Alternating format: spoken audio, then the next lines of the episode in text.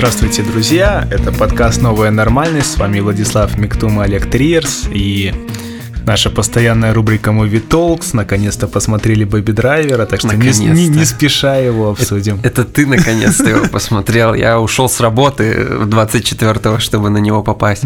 У нас на двоих э, 5 просмотров Бэби Драйвера, но 4, 4 пятых это мои. Я сходил на нее четыре раза. Так уж получилось. Да, я просто, мне нечего делать, я иду на Baby Driver снова. Я не знаю, он бесконечно смотрибельный для меня.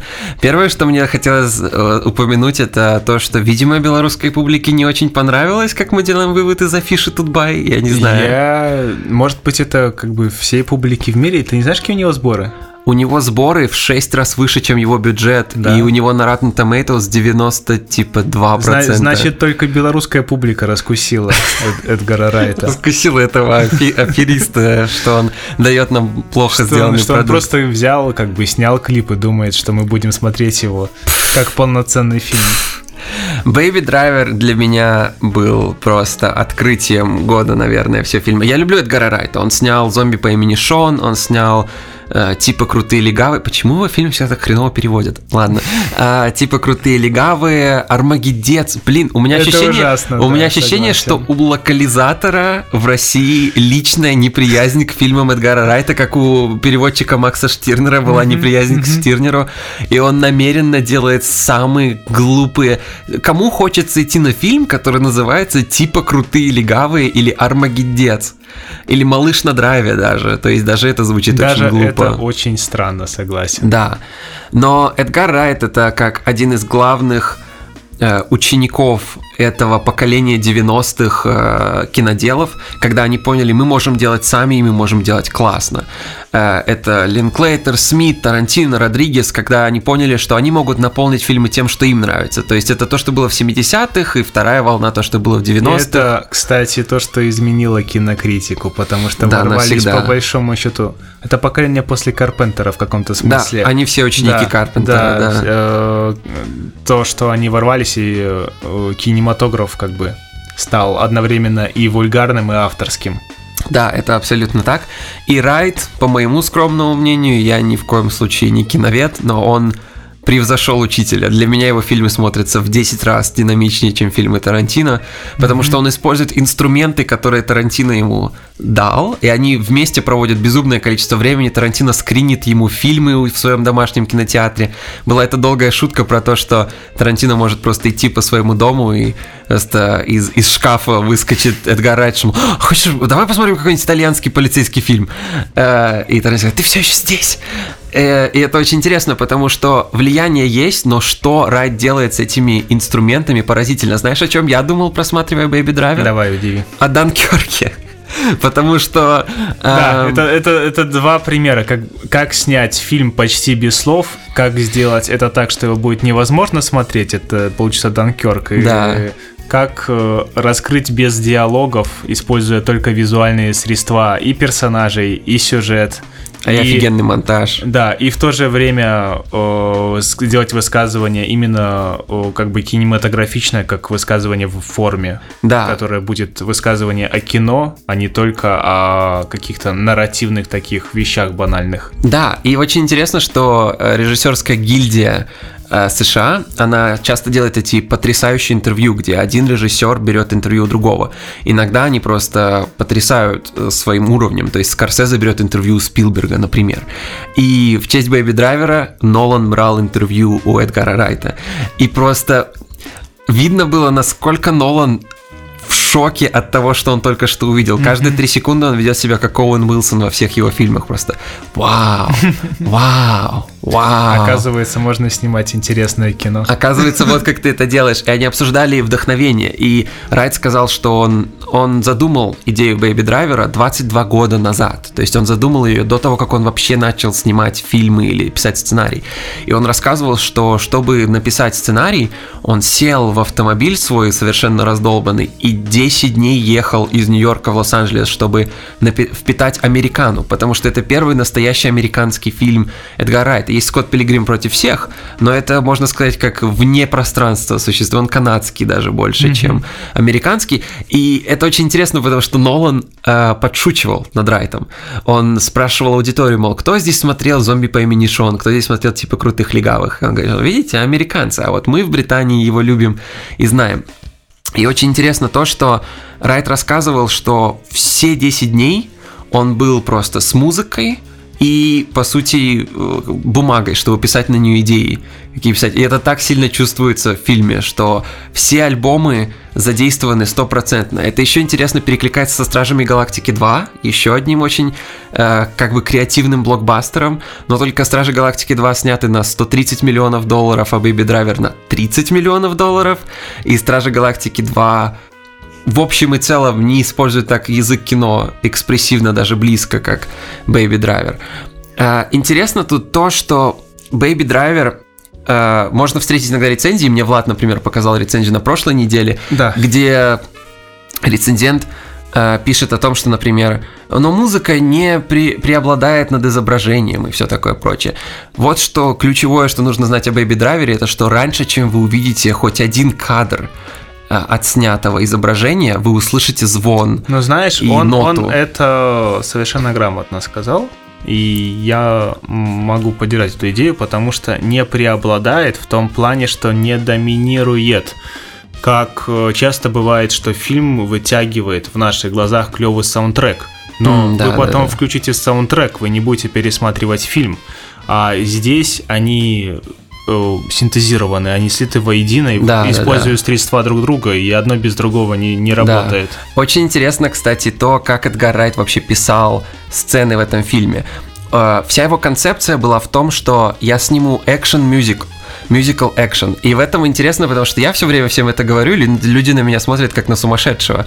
Но у нас с Эдгаром Райтом, видимо, общее восприятие того, что мюзиклы и экшены, по сути, это один и тот же жанр. У тебя есть экшен-сцена или сцена, где все танцуют и поют, и хороший мюзикл, точно так же, как хороший экшен, это когда экшен или песня произрастают из персонажа, Они... обязательный и показывают определенную прогрессию сюжета или Они сценария. Они фактически обсуждают это как раз внутри фильма ведь. Да, Когда да. говорят, что вы тут еще мюзикл устроите. Да, Что именно, это такое? Именно, у Джейми Фокса есть э, фраза про то, что вы теперь будете напевать э, вещи из мюзиклов. И это сделано в фильме, который, по сути, мюзикл э, абсолютно и сделанный как экшен. Вот интересно, что у Эдгара Райта каждый его фильм э, предыдущие его фильмы иногда можно встретить название как сатира или что-то такое.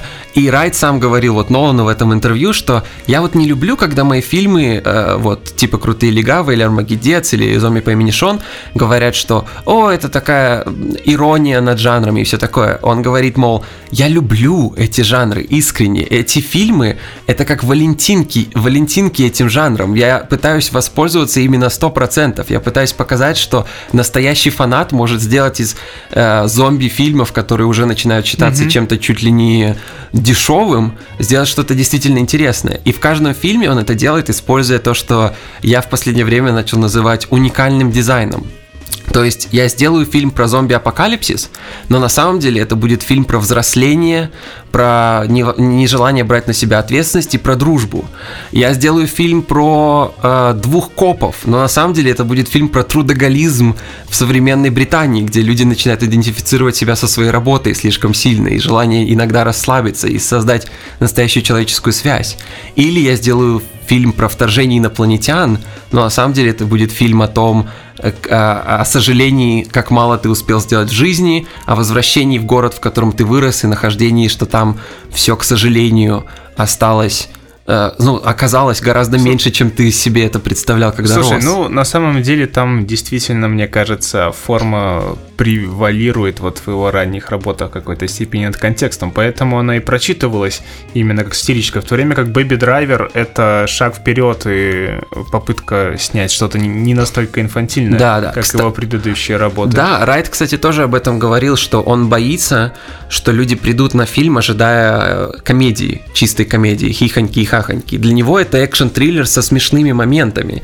И получается, я, например, встретил пару раз такое просто бесящее меня до глубины моей души мнение, что ну вот я сходил на Бэйби Драйвера, но вот как-то мало этого райтовского британского юмора. И это именно то, чего он боялся. Он не хотел, чтобы люди приходили, ожидая, что это будет э, поток Саймона Пега, э, кривляний и шуток. Mm-hmm. Он хотел, чтобы люди пришли на экшен-триллер. Но, возможно, трейлер виноват в этом, я не уверен. Интересно. А я, кстати, даже не смотрел трейлер. Я э, вот в той рецензии, которую тебе кидал, угу. прочел, что как бы трейлер ужасный, не смотрите его сразу на фильм, и поэтому даже не стал уделять ему времени. Он снят в э, классической такой манере райтовских фильмов или как? Это трейлер обманка? Э, это трейлер, да. По сути, трейлер предоставляет немного не ту немного не ту картину. Ты ожидаешь намного более смешного фильма. По сути, Baby Driver действительно экшен-триллер и из-за трейлера иногда может показаться, что это Hot Fuzz дубль 2 mm-hmm. или что-то в этом роде.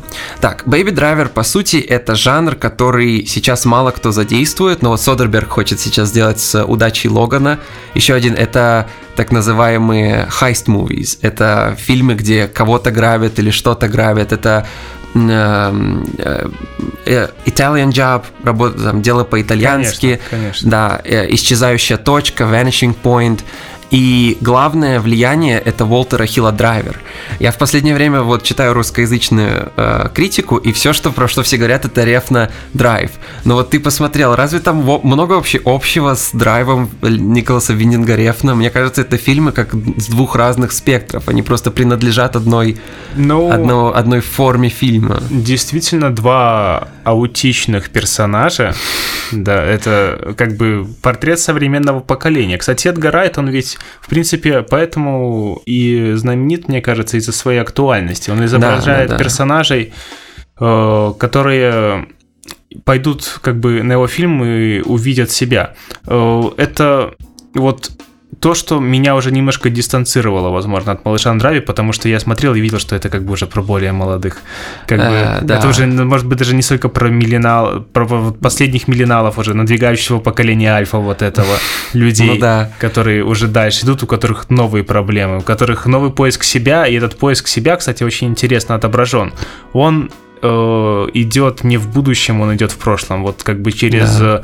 э, какие-то ностальгические вот эти моменты, э, через прослушивание пластинок, через любовь к ретро-автомобилям и да. тому подобному, тому подобному. Это даже iPod это уже... Да, это уже, кажется, это, архаично. Как бы архаично, да. Да, и очень интересно, что Райт это все основал, основывал на вещах в его жизни. Например, он говорил, что я не люблю, ненавижу слушать музыку на моем телефоне вместо айпода, как я слушал, когда я был молодой, потому что слушаешь музыку, тебе звонит, и тебе на самом интересном месте песня прерывается. И э, суть в том, что уникальный дизайн Baby Driver, во-первых, сразу понятен, то есть первая сцена длится 5 минут и 57 секунд вроде бы, угу. и тебе сразу становится понятно все, что будет происходить в фильме. По сути, да, это кстати, прости, я, потрясающий. Я, я ж не довел до аналогии, а, что, да. да, что в драйве там фактически ведь персонаж, конечно, это но это еще более аутично. Ничего, в общем-то, актер стоит. Да, да. Что там изобразить что-то глубже, мне кажется, невозможно. И э, в этом их как бы и сходство, с одной стороны, в том, что по фабуле, по фабуле фильмы ведь да, я, но это что, потому что это жанры. Общее, да, это жанры. В целом как жанр, да, действительно. Уолтера Хилла Драйв, Майкла Манна Вор, ты возьми, ну, в общем, их тысячи. Даже то, что он носит э, этот бомбер да. это объединяет каких-то персонажей, как, э, скажем так, к его к той аудитории, чтобы люди пошли, может быть, знаешь, э, их завлечь, чтобы они пошли в поисках, вот драйв популярен, в поисках э, чего-то похожего, да, и только... показать им, что можно снять тот же самый фильм с молчаливым главным героем, который да. будет увлечен только музыкой, но при этом он останется живым человеком. Да, еще очень, кстати, интересно, что если брать жанровое кино, и особенно жанры так называемых автомобильных фильмов, то есть, например, «Исчезающая точка», э, который, по сути, как экзистенциальная драма только во время постоянной 90-минутной погони, то есть это как Джек Керуак на скорости 100 миль в час. И точно почти той же фабулы есть фильм Smokey and the Bandit с Бертом Рейнольдсом, где все то же самое, только это комедия, слэпстик, и они там шутят, и а, огромное количество самогона везут из одного штата mm-hmm. в другой. У нас 24 часа, чтобы доехать до Техаса. И все такое прочее. То есть, по сути, мы видим это же самое. Если ты возьмешь одну и ту же фабулу и дашь ее двум уникально разным режиссерам, у которых совершенно свой взгляд на то, чем жанровое кино может быть, то один тебе сделает драйв, и у этого будет огромное количество фанатов и свои вещи, которые можно обожать. И он сделает, по сути, фильм, который Андре Базен бы одобрил. Или ты можешь дать его Эдгару Райту, он сделает фильм, который Кулешов, Пудовкин, Довженко и Эйзенштейн бы просто все вместе и зашли на слюни, потому что он делает все, что они хотели Слушай, делать. Там, там действительно, я сейчас думаю э, и понимаю, что есть намного больше общего, и они оба этих персонажа любят ретро, да. Фактически там э, главная как бы центральная линия, ну хотя это в принципе для кино характерно, оказывается в конце концов любовной линией, угу. и э, это придает э, как бы им характер этим персонажам. До этого они безлики, а потом врывается да. love story и они обретают объем. Да. Кстати, очень интересная вещь про то, что начало Нолана, которое ты знаешь мое отношение к нему, mm-hmm. вышло в том же году, что Скотт Пилигрим, и сейчас Данкерк вышел в том же году, что Бэйби Драйвер. И поэтому да. я постоянно уже много лет имею возможность пойти на большом экране увидеть фильм э, человека, которому бесконечно кричат «Браво!» и которого называют гением, и увидеть, что он не знает, что такое экономия кадров, и он делает эти вставки эйзенштейновские, но делает их четыре, когда хватит одной, и делает это совершенно без воображения в плане движения камеры, что в кадре и что не в кадре, и потом сразу же после этого, через месяц или даже несколько недель, пойти на фильм Эдгара Райта, который использует это все с максимальной эффективностью. Э, важно понимать с Бэйби Драйвером и Эдгаром Райтом то, что он, по сути, взял концепцию комплексного изображения. Сколько я могу показать через две действия и движения в одном кадре, и как это будет соотноситься с остальными кадрами. Он понимает работу режиссера, по mm-hmm. сути. Он не пытается показать себя. Он знает, что хороший фильм — это композиция в каждом отдельном кадре, и как эти кадры связаны между собой. Поэтому, например, кадры, которые были сняты в разные не только что месяцы, но иногда даже в разные годы. Джон Бертал ради первой сцены приезжал в Джорджию 9 разных раз, а ногой, которая нажимает на педаль газа, попывали буквально все актеры и все работники съемочной площадки вместе складываясь вместе, образуют уникально динамичные изображения. То есть это те же инсерты, которые Нолан так любит. Нолан любит просто сделать кадры и потом так, во, драматично. Райт делает то же самое, но он делает то, что вот э, Пудовкин, например, mm-hmm. так хотел сделать. Вот когда он снимал потомка Чингисхана того же самого. Yeah. Э, он пытается тебя реально заворожить этим магией этого монтажа. По сути, одна рука меняет передачу, одна рука нажимает, э, одна нога нажимает на педаль, и машина едет. Но ты выстраиваешь это все вместе, и ты все это делаешь слитно, и у тебя получается один из самых динамичных кадров, какие только можно представить. Райт рассказывал, что все последние две недели фильма они только снимали машины, которые делают врум и проезжают динамично мимо камеры. Но вот маленькая заметка про песни и как это происходило.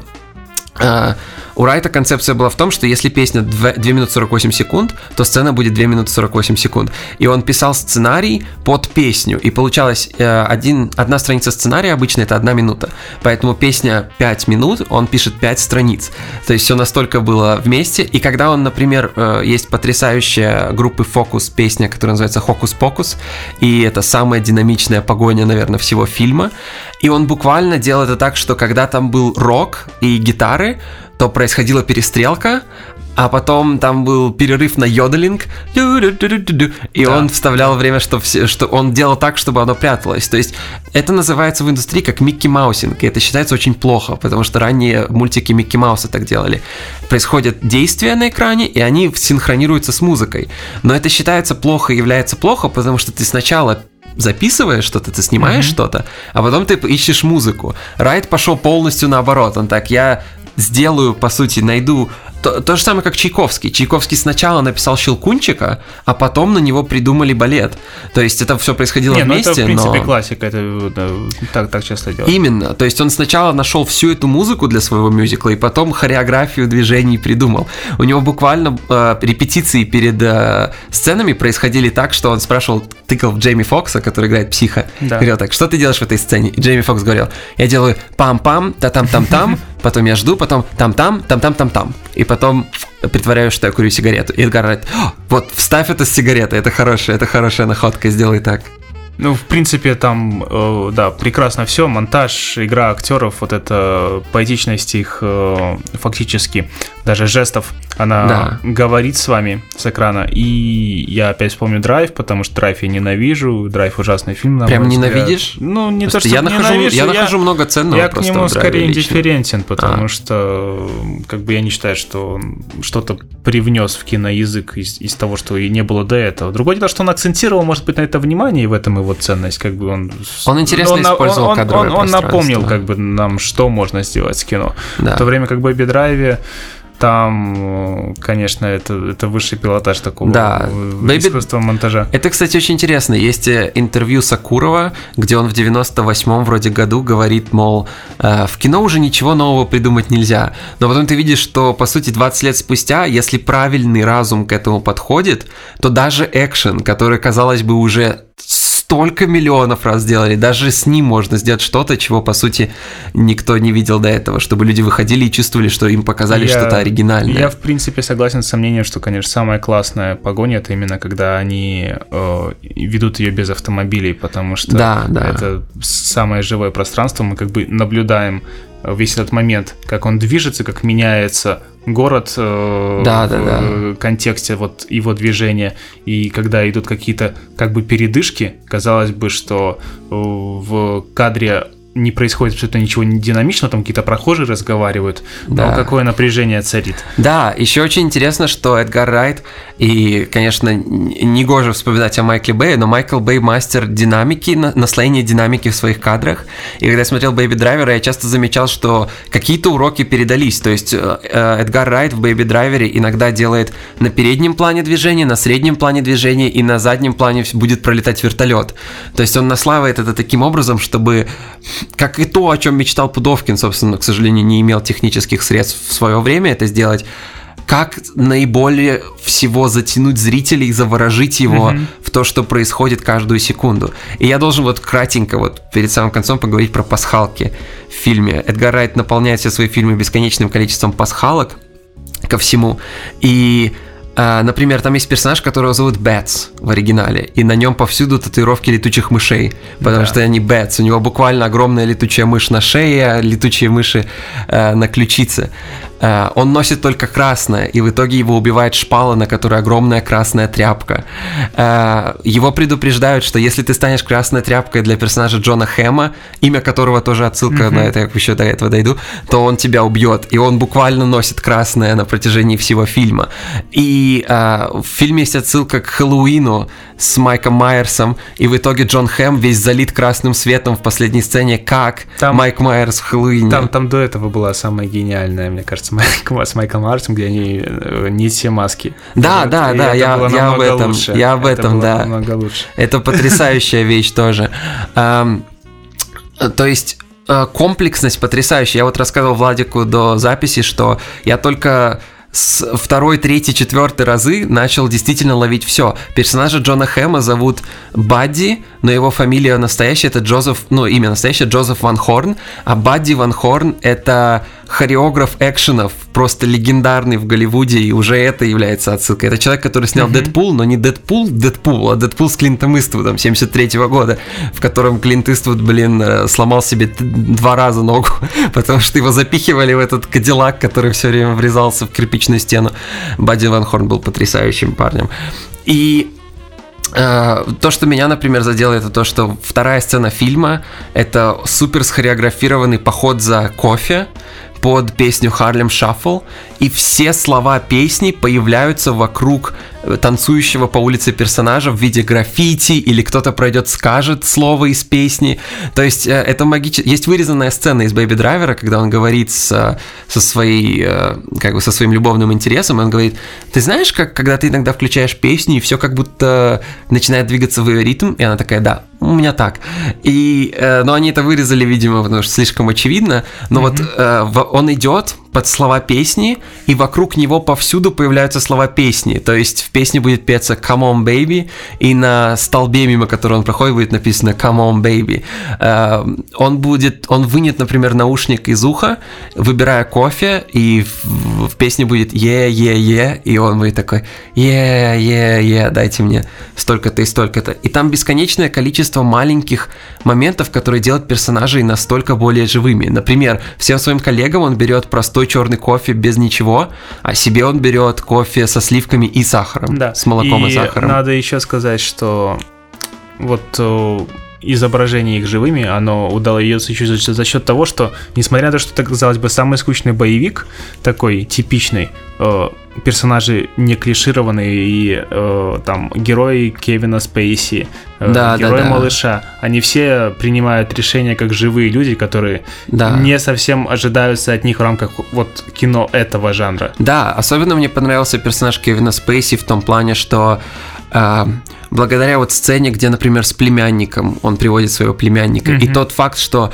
он мог бы забрать у Бэйби все деньги, но он все равно всегда ему дает 100 тысяч долларов после каждой работы, и мы потом видим, он дает ему один раз, и потом мы видим, что он ему давал все разы. Mm-hmm. И поэтому, когда в итоге, это, наверное, спойлер, но в жанровом кино нет спойлеров, так? Поэтому, когда Кевин Спейси в итоге оказывается хорошим парнем, ты не думаешь, что это какой-то сумасшедший поворот, потому что на протяжении всего фильма сетапилось, что да, он гангстер, и да, он по сути крестный отец, но он всегда относился к Бэби добрее, чем к любым, к любым людям, с которыми он ведет дело. С кодексом чести своим, да, безусловно. всегда относился В общем, к нему. Ну, что можно сказать, сходите, сходите еще раз, посмотрите Бэби Драйвера или скачайте. Потому что это просто потрясающий фильм, а если вы, например, изучали теорию монтажа советскую и читали эссе Эйзенштейна и Кулешова, то да, то можно просто закидывать это в монтажку и смотреть кадр за кадром.